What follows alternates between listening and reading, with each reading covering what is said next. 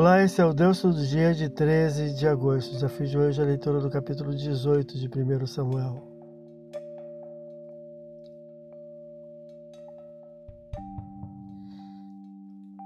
O capítulo iniciará com notas sobre a amizade entre Jonatas e Davi, os quais fizeram aliança, com o pastorzinho recebendo armas e roupas de um príncipe general do exército do pai, versículo 4 preferindo o legítimo sucessor do trono, honrar espontânea e voluntariamente o humilde pastor, reconhecendo-lhe a unção.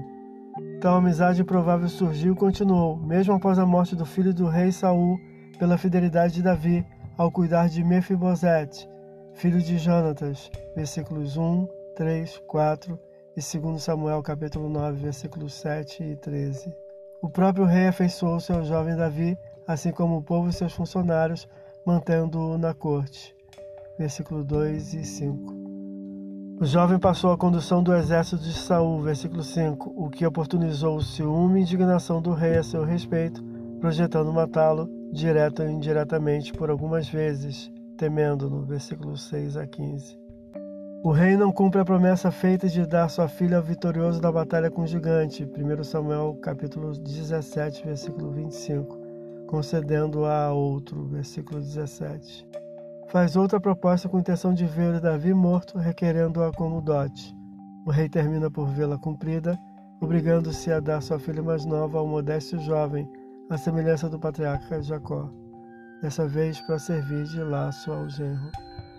O rei cada vez mais temia e odiava o humilde jovem permanentemente, versículos 20 a 30.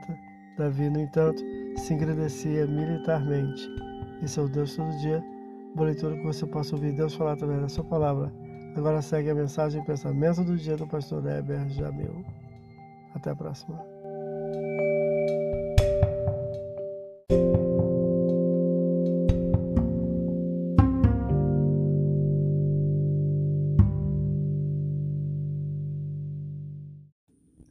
Pensamento do dia.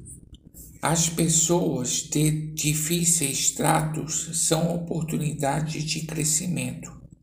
Responder com firmeza e ao mesmo tempo cordial é um desafio.